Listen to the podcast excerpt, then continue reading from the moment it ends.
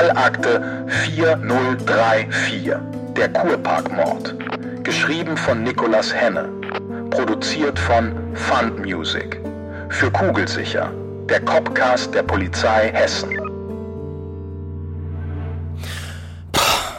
Muss das wirklich sein? Henning sah seiner Kollegin dabei zu, wie sie ihre Beine dehnte. Er versuchte es ihr gleich zu tun, ohne ungeschickt zu wirken. Seit seinem Studienabschluss hatte er den Sport schleifen lassen. Wegen der Kinder, wie er immer behauptete. Auch wenn die Zwillinge mittlerweile bei ihrer Mutter lebten. Ich bin der Meinung, dass wir uns so ein besseres Bild machen können, als wenn wir die Strecke einfach nur entlang spazieren. Also los! Wir haben fünf Kilometer Rundweg vor uns. Henning stöhnte und eilte seiner Kollegin hinterher. Wegen des Zustands des Verlobten, der eine Vernehmung unmöglich machte, kam Merve auf eine andere Idee, um etwas über das Geschehen zu erfahren.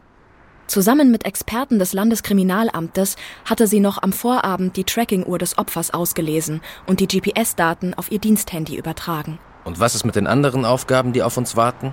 wandte Henning ein, während er seine Mütze noch tiefer ins Gesicht zog, um sich gegen die morgendliche Kälte zu schützen.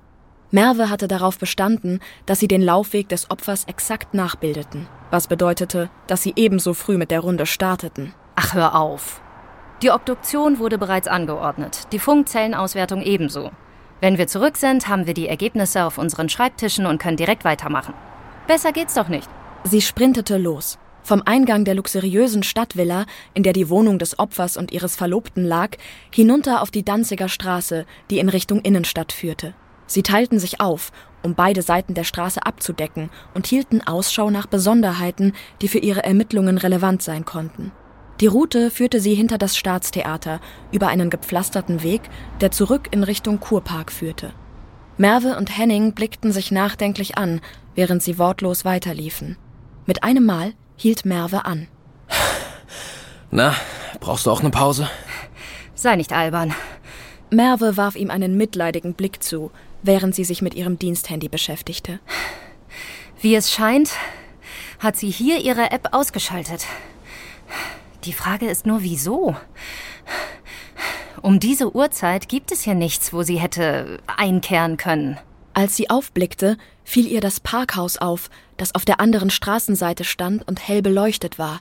Ihr Herz begann zu pulsieren, so wie immer, wenn sie das Gefühl hatte, dass sie einer bedeutenden Spur näher kamen. Los, gib den Standort und den Betreiber des Parkhauses an das Kommissariat weiter. Sie sollen sofort alle Videoaufzeichnungen und Kennzeichendaten sichern lassen, bevor sie gelöscht werden. Henning antwortete nicht. Henning. Henning? Hörst du mir zu? Merve blickte nach rechts zu ihrem Kollegen. Henning kniff die Augen zusammen und ließ den Eingang des Parkhauses nicht aus dem Blick. Er schien die Gedanken von Merve zu teilen. Dann zog er seine Waffe. Um die Datensicherung kümmern wir uns im Anschluss. Mein Gefühl sagt mir, dass wir sofort dort hineingehen sollten. Er wartete auf die Zustimmung seiner Kollegin. Merve überlegte kurz. Sie wussten nicht, wie lange der Betreiber die Daten speicherte, aber genauso wenig wussten sie, was sie im Parkhaus erwarten würde. In beiden Fällen rannte ihnen womöglich die Zeit davon. Sie mussten auf ihr Bauchgefühl vertrauen, und das war für beide eindeutig. Merve nickte und zog ebenfalls ihre Waffe. Sie eilten gemeinsam zum Eingang des Parkhauses und hielten die Zufahrtswege im Blick. Dann betraten sie das verwinkelte, gläserne Gebäude. Zu dieser frühen Uhrzeit waren nur wenige Stellplätze belegt, so konnten sie sich schnell einen Überblick verschaffen und arbeiteten sich in wenigen Minuten bis zur dritten Ebene vor. Langsam liefen sie nun gemeinsam zu einem schwarzen Sportwagen vor, der mit dem Heck zur Wand geparkt war. Die Frontscheibe spiegelte im Licht der Halogenlampen, und doch erkannten sie, womit sie es zu tun hatten. Merve wirbelte umher, um die gesamte Ebene im Auge zu behalten. Henning hatte bereits sein Diensthandy gezückt und sprach mit der Einsatzzentrale. Ja, genau. Eine tote männliche Person. Vermutlich Kopfschuss. Sie hörte die Worte ihres Kollegen durch einen dichten Schleier. Ihr Blick wanderte umher, auf der Suche nach der Person, die sie beobachtete. Es war still im Besprechungszimmer. Jeder Einzelne war in seinen Akten vertieft, um zu verstehen, womit sie es zu tun hatten. An der Wand hingen Fotos der beiden Opfer, die mahnend in die Runde blickten, flehend die Taten aufzuklären, denen bis jetzt jedes Motiv fehlte. Wie sieht es mit dem Verlobten des ersten Opfers aus? Ist er mittlerweile vernehmungsfähig? Die Vernehmung mit Herrn Wenk ist für morgen Nachmittag angesetzt. Merve wich den bohrenden Blicken ihrer Vorgesetzten Silvia Frei aus.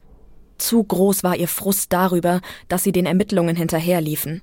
Für sie stand außer Frage, dass zwischen beiden Opfern eine Verbindung bestehen musste. Aber noch fehlte ihr das passende Puzzlestück. Henning, was machen die Aufnahmen vom Parkhaus? Henning, der seit Stunden mit der Analyse der Funkzellendaten beschäftigt war, schaute zerknirscht auf. Die Betreiber weigern sich, die Daten freiwillig rauszugeben. Der Beschlussantrag liegt schon bei der Staatsanwaltschaft. Sobald ich mehr weiß, gebe ich dir Bescheid. Merve fühlte sich machtlos. Alle wichtigen Maßnahmen waren angestoßen, und doch hatte sie das Gefühl, dass sie etwas Wesentliches übersahen. Wann ist die Auswertung der Funkzellen fertig? Wegen Krankheit leider erst in zwei Tagen. Merve stieß einen verbitterten Schrei aus. Kurz darauf spürte sie eine warme Hand auf ihrer Schulter. Silvia Frei sah sie mit einem milden Lächeln an und zeigte mit einem Nicken in Richtung Tür. Sie folgte ihr nach draußen. Als sie alleine auf dem Flur standen, platzte es aus ihr heraus. Ich weiß, dass wir etwas übersehen. Wir können gerade nichts machen, außer abzuwarten. Und doch. Irgendetwas ist da, was mich nicht in Ruhe lassen will. Erneut war es ihre Chefin, die sie beschwichtigte. Und genau aus diesem Grund gehst du jetzt nach Hause und ruhst dich aus. Wir brauchen deine Ideen und dein Engagement, sobald die Auswertungsergebnisse vorliegen. In Ordnung? Sie nickte und wandte sich von ihr ab, verbittert über ihre eigene Unfähigkeit, geduldig zu bleiben. Auf dem Heimweg machte sie einen Schlenker am Kurpark vorbei und parkte ihren Wagen in einer kleinen Gasse nahe dem Fundort. Sie betrachtete den kleinen Bachlauf und ließ sich in ihren Gedanken treiben. Sie malte sich die verschiedensten Theorien aus, eine verrückter als die andere, bis sie von einem leisen Klopfen auf der Beifahrerseite aufgeschreckt wurde. Eine Frau mit mehreren Lagen abgetragener Kleidung und einem Einkaufswagen voller Getränkeflaschen und Konserven stand dort und verdeutlichte mit Handzeichen, dass sie das Fenster herunterkurbeln sollte. Merve kam der Aufforderung nach und ließ die Scheibe einige Zentimeter hinunter. Tut mir leid, ich kann Ihnen leider kein Geld geben. Bitte gehen Sie weiter. Die fremde Frau schüttelte den Kopf. Ich möchte kein Geld von dir. Du bist Polizistin, stimmt's? Eine von den Polizisten, die am Parkhaus waren. Merve erschauderte.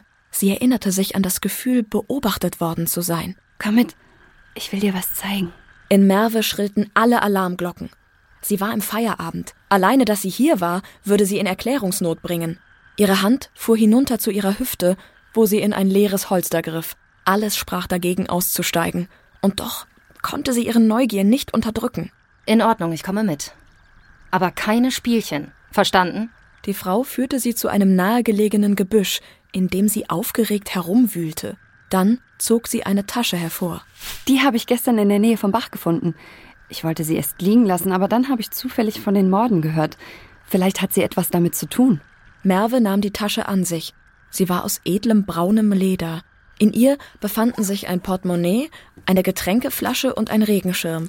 Und tief darunter vergraben eine schwarze Schusswaffe. Wo genau haben Sie diese Tasche gefunden? Als Merve aufblickte, war die Frau bereits wieder verschwunden.